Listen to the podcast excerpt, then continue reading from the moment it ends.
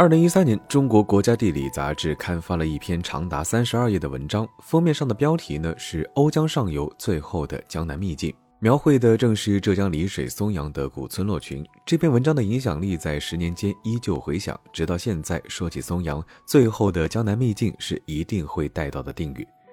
当然，现在来看，松阳神秘的面纱是早已揭开。每到周末假期，山间川流的自驾车，让秘境在更多的人面前舒展打开。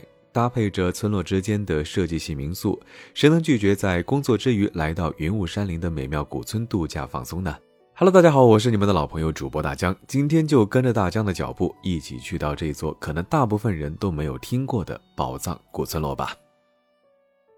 松阳的位置从地图上看，几乎是在浙江的正中间，位于丽水地区的西面。整个区域以中低丘陵为主，四面环山。因为接近百分之八十都是山地，水域和耕地非常的少，所以叫做八山一水一分田。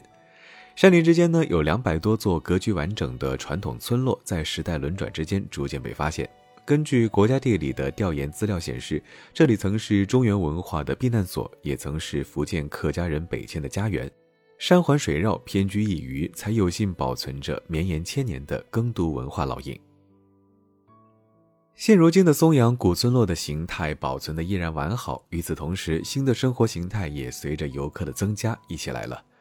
云雾美宿、悬崖书店、骑行茶园、艺术画廊、网红建筑，让松阳的古村落焕发新生。很好，村口的老人们还在，深夜的繁星还在，深沉的驿道还在。新鲜的是，更多往返的旅者与村落相遇，共生一段属于自己的陪伴岁月。我们到达的第一站呢，就是松阳县城。在松阳县城的话呢，老街还是可以走一走、逛逛的。松阳老街呢，又叫做明清老街，据说有着一千八百年的历史，由好几条长长短短的小街道组成。青石板路、灰砖木屋，虽然看上去跟很多浙江县城的老街类似，但是呢，整体生活氛围很足，有着非常多复古的老店，也被当地人称“打铁理发小吃一条街”。本地的小吃特别多，状元饼、灯盏盘、威严鸡，最出名的应该就是百贤面馆和徐记威严鸡。面馆最出圈的呢，就是酒糟大肠面，上过央视。手擀面加上自制卤大肠，威严鸡呢是松阳本地特色，皮脆肉嫩。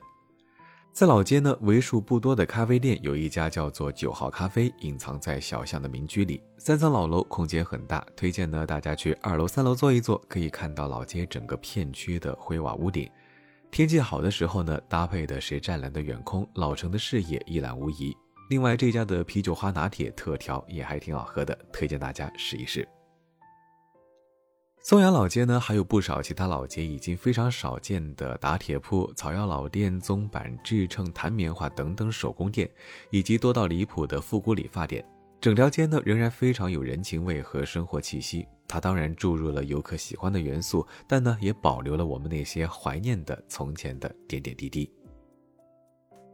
告别县城，我们就前往下一站松阳古村落。去松阳古村落，四都乡大抵是首选的地方，集合了陈家铺村、西坑村、平田村等古村。从我们实际体验来看，相对于三都乡、四都乡的道路等各方面体验都要好一些。在古村的大部分时间，我们都住在四都乡里这个相对安静冷门的平田村里。每天睡到自然醒，村子里转转，吃饱了就骑一骑自行车，或者是开车去附近的其他村子游览。晚上呢，就在村口的巨树下看星星，有一种古朴的浪漫。平田村呢，始建于北宋年间，是个九百多年历史的村落，海拔六百多米。对比陈家铺村的位置呢，更偏山腰。村里呢，保留了古道、巨树和古宗祠，跟松阳其他古村落一样，以黄土房为主，但看上去大多呢都是没人居住了。村里呢，只有两三家餐厅、一个咖啡馆、一家画廊和民宿，除了游客呢，就剩下原住民的老人们。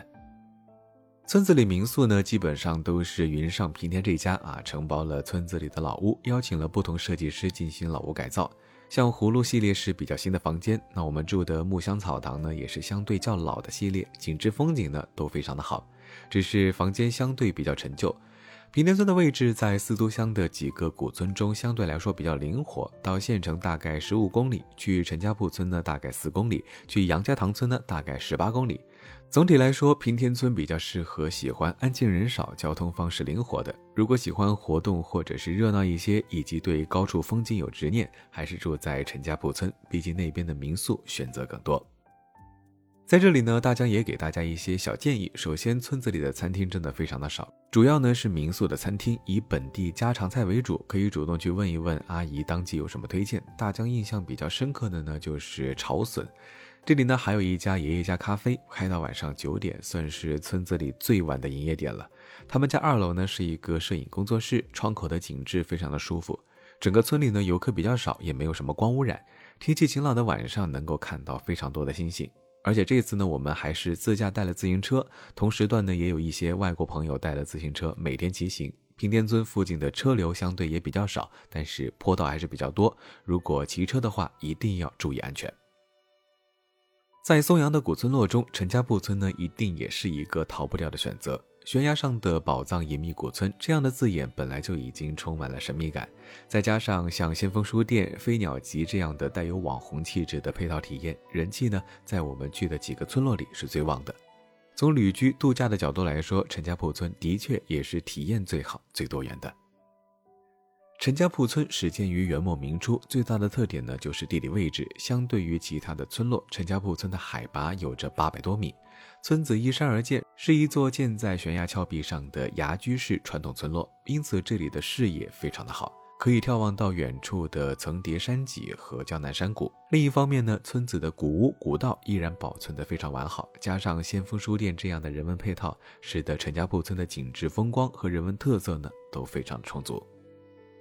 陈家铺村的先锋书店几乎是去村子里的必打卡之处。这里呢是南京先锋书店和陈家铺村合作的书店，建筑呢是由村文化礼堂改造而成，面积不大，但是层高宽敞，藏书很多，空间呢也有着很强的错落感。窗口和阳台是很多人固定的拍摄点，任何景致一旦跟书有关联，就显得非常有底气。可惜呢，我们去的时候遇到了高峰啊，人流基本上就打消了要驻足的想法。如果人少的时候，想一想能坐在崖边的书店看看书、喝喝茶，的确是一件非常悠哉的事情。飞鸟集陈家铺店呢，本来也是想住的民宿，但是预定的时候晚了，没订上。他家的位置非常的好，大家记得一定要提前考虑。没能订上酒店，他家的咖啡呢也可以坐一坐，大片落地窗和窗台面朝蓝天，白云山脊。坐拥一大片山野美景，真的感觉可以坐在这里发呆。以及他家的拿铁真的挺好喝的。在这里呢，也建议大家来到陈家铺啊，就选村子里的民宿会更有感觉、更浪漫。交通的话呢，如果只是白天前往，遇到高峰时间是需要停在大概三公里处的停车场下车换乘大巴的。那整个村落呢，也因为依山而建，阶梯步道还是比较多的，所以在这里呢，也建议大家穿方便走路的鞋子。古村落之外，松阳的大木山茶园呢，就是一个非常适合喜欢骑行或者是全家休闲旅行的好去处。一个巨大的茶园丘陵公园，满目绿茶山坡，漫长的骑行道贯穿纵横，还有茶博物馆和茶馆可以逛一逛。走在公园里，低浅的丘陵连绵不断，茶香四溢，也可以看到很多茶农在其中工作。茶园里呢，也造了很多的石亭、竹廊等小景，绿坡在蓝天背景之下还是蛮美的。后来才知道呢，这里也是一些电视剧的拍摄地之一，还是非常不错的。茶园的骑行道休闲环形大概是八公里左右啊，有一条专业的山地车的越野赛道，大概是七公里。我们骑的呢就是休闲道，上上下下坡道不少，总体来说不累，非常的舒爽。我们呢是自带的自行车，也可以去游客中心自己租，大概是三十块钱两个小时。非常推荐大家去茶园附近的一家餐馆，叫做粗茶淡饭啊，就在茶园后门的江南公路上。中午去虽然是套餐制，但是像本地的特色焗烟鸡、绿茶沙雷呢都非常好吃。说是说粗茶淡饭，但是还是真的津津有味。这里茶园呢是免费开放的时间大概是上午的八点半。茶园里呢除了骑行，还可以坐观光电瓶车，三十块钱每个人，也可以步行逛一逛。整体还是蛮大的，比较费脚力。自带自行车骑行的伙伴呢，可以开车到江南公路上的后门啊，有一个没有人的停车场，停车直接骑行进去就好，非常的方便。茶园的中心区域呢，有一个茶室，是设计师徐甜甜做的空间，设计融合了茶园景致，累了呢可以去坐一坐。本次古村落探索之旅的最后一站呢，就是松庄村啊，这里呢属于松阳县的三都乡，与杨家塘村、上田村在一条路线上。当年国家地理杂志关于松阳最出圈的一张古桥流水的村落照片，就是出自于这个并不算显眼的村落。跟其他位于山腰或者是山顶的村落不太一样，松庄村在一个山坳里面，隐藏在层峦叠嶂之中。驾车路过的村道呢，就是最高点，可以向下望到这个古朴村落的全貌。整个小村沿着山间溪流聚合成椭圆形状，青石板小路呢，也是蜿蜒在土黄色的屋子之间。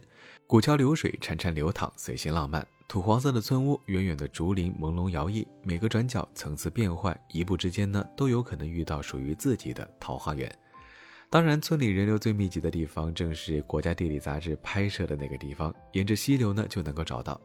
和很多出圈的古村落一样，松庄村呢也有自己的代表民宿。顺着溪水而下，你就可以很快的找到陶冶民宿，就倚靠在水边。房间不多，安安静静，但是口碑非常不错。旁边呢有一个小小的村落市集广场，咖啡馆的桃胶咖啡呢，真的可以试一试。